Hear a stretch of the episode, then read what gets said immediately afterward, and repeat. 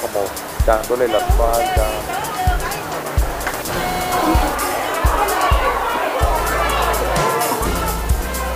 Entonces uno empieza a entender que también hay problemas sociales muy difíciles.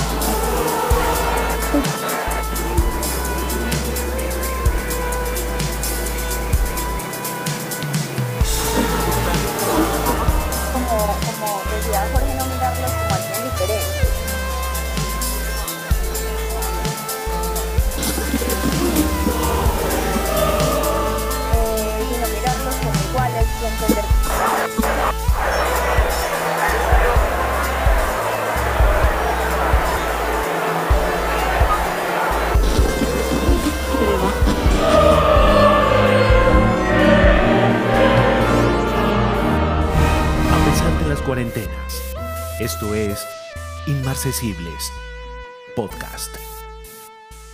La realidad entre el trabajo, las obligaciones y el ajetreo cotidiano para una población de alrededor de 50 millones de personas en Colombia puede ser bastante relativa, es decir, puede tomar diversos caminos, oportunidades o llegar a ciertos destinos.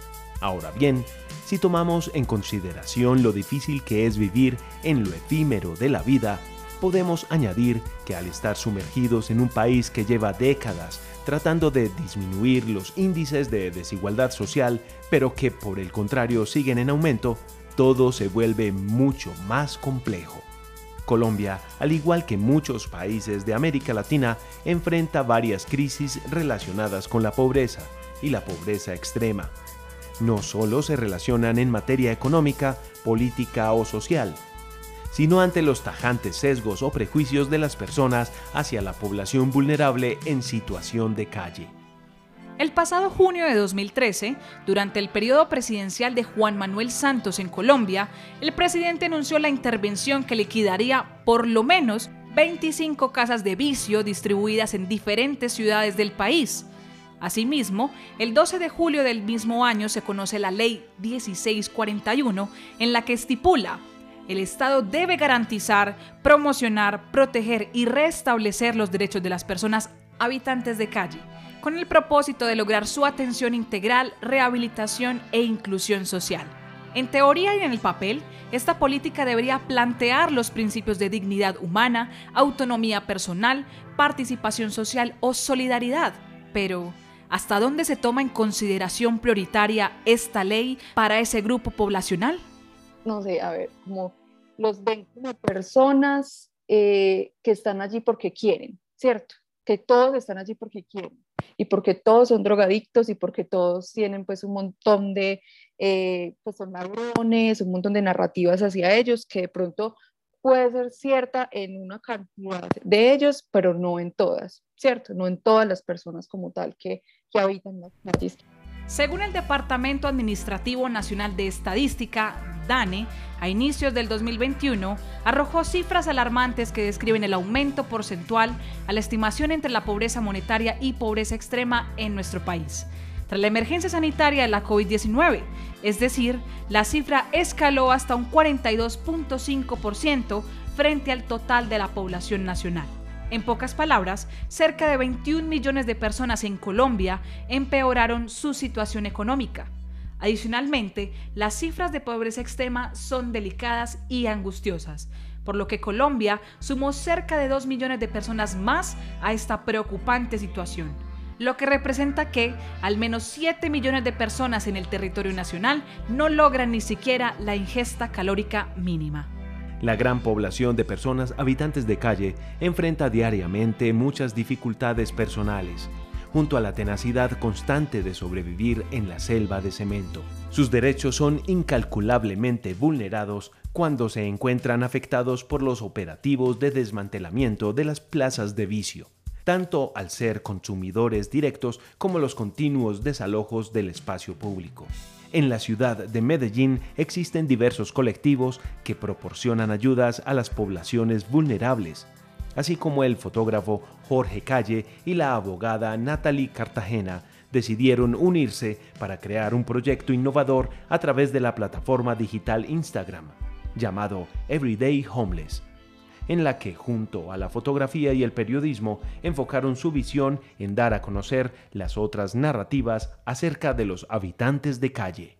Una de las cosas también que, nos permite el proyecto es que nosotros, como somos nuestros propios editores, como somos eh, las personas que deciden qué va y qué no va, entonces tenemos ciertas libertades y también decidimos como que nuestra línea editorial fuera una línea editorial no muy dura con, con las temáticas de la calle, sino que fuera más amable, que la gente la pueda entender como, como si alguien viene reciclando a alguien, como que ah, está, está contribuyendo a reciclar, está, está trabajando. Si tú ves un reciclador, tu casa le puedas sacar y ofrecerle un vasito de jugo y el reciclaje, que puedas entender también que son personas normales, como todas, que tienen problemas, que, que no son ni agresivas, que pueden tener, los cuales no a veces no entendemos bien, pero que son personas, son muy, son muy buenas. Entonces, creo que por ahí va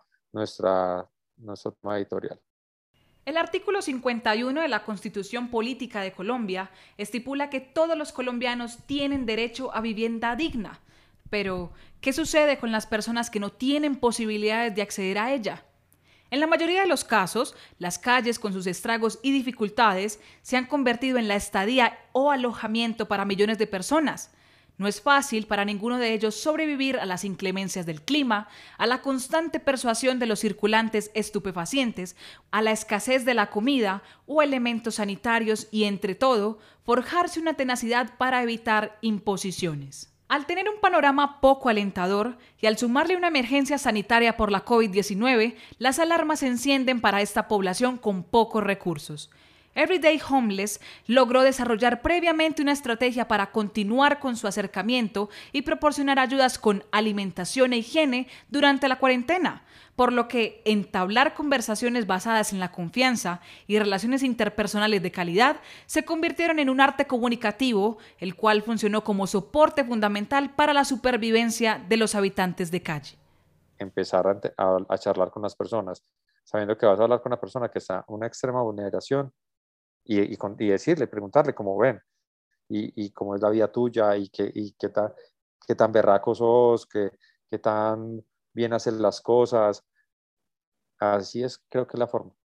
Como, como decía Jorge, no mirarlos como alguien diferente, eh, sino mirarlos como iguales y entender que muchas veces ni siquiera uno, pues que no está bajo drogas, bajo efectos pues, de sustancias psicoactivas, quiere hablar con alguien. O sea, es que somos humanos, es apenas normal que en muchas situaciones no queramos hablar o que, no sé, nos pasó X situación y tenemos rabia, entonces actuamos de X forma entonces es entender eso, entender que ellos también son seres humanos, que al igual que nosotros también tienen sentimientos, también pues les pasa cosas eh, malucas. El rechazo o el sesgo, algunas veces generalizado hacia el habitante de calle, no es un fenómeno reciente. Este grupo poblacional ha sufrido a través del tiempo los incalculables desprecios e insultos por el prejuicio de su condición en el que se presume que todos los habitantes de calle son adictos, violentos o analfabetos, aun cuando en realidad no son todos iguales. Esta situación los ha convertido en poblaciones constantemente aisladas. Durante la emergencia de la COVID-19, la desinformación y el pánico ante lo poco higiénico y contaminado generó una brecha de intolerancia desconcertante hacia los habitantes de calle, incluso con mensajes de odio lo que jugó un papel fundamental al afectar en algunos casos la visión del voluntariado. Everyday Homeless, desde su trabajo periodístico y narrativo, pretende mostrarle a la gente que los habitantes de calle son también víctimas del Estado, que al igual que muchos viven con falta de oportunidades y que los cambios o resultados significativos empiezan justo en el desmonte de los imaginarios negativos colectivos. Entonces uno empieza a entender que también hay problemas sociales muy difíciles detrás de cada historia y que todas esas problemáticas sociales, familiares, eh, de conflicto, de un montón de educación, de todo, mejor dicho, todos los problemas de la sociedad se resumen en la calle. No verlos como, como un atractivo turístico, como un museo y mucho menos infantilizarlos. La labor de cooperar y asistir a una población vulnerable se convierte con el tiempo en proyectos enriquecedores y demandantes, por lo que a través de la academia y el voluntariado se proporcionan cambios para la realidad de los habitantes de calle, no solo en contribuir a la calidad de vida, sino en el aprovechamiento ante la convergencia de la psicología, el derecho y el trabajo social para contar historias y realidades con las fuentes de primera mano. Si el reto en sí mismo para Everyday Homeless incluye la sincronía de las diferentes disciplinas, han logrado hacerse paso en el campo de las redes sociales y más precisamente en Instagram, donde es usual que la comunidad internauta postea fotografías políticamente correctas. Entrar en una red social como lo es Instagram, en donde no se hace normalmente lo que nosotros hacemos, ¿cierto? y empezar a comunicar, ¿cierto? Y empezar a mostrarle a la gente esas otras vidas, esas otras historias, empezar a cambiar esas narrativas, empezar a cambiar también como ese chip de la gente, eh, de, las, de los imaginarios eh, negativos que tienen de los habitantes de calle. Everyday Homeless, a través de sus diferentes actividades como conversatorios, bibliotecas o salidas de campo, proponen visiones diferentes al demostrar que los habitantes de calle son finalmente personas con problemas, sentimientos, realidades y narrativas diferentes, por lo que no merecen ser estigmatizados frente a las razones por las que habitan la calle. Para ellos, una de sus propuestas es ser empáticos frente a los habitantes de calle, pero sin cruzar la línea del romanticismo de su situación. Los habitantes de calle narran la realidad de Medellín desde otra perspectiva. Sus historias rodantes, efímeras y tal vez crudas permiten extraer otra arista del mundo urbano. Tratar de mostrarle a la gente que a estas personas es bueno dejarlas de verlas de forma invisible, porque siempre estamos como dándole la espalda, como cuando llegan al restaurante, como, ay, llegó otra vez a pedir plata, como cierre la ventana, como es que el loquito me va a robar, como el loquito me va a hacer algo. También entender como que porque hay tanta gente en la calle, qué es lo que está pasando en esta ciudad, qué es lo que está pasando en las ciudades del mundo, porque estas personas dejan de vivir en sus casas, porque están consumiendo tantas drogas, porque están llegando acá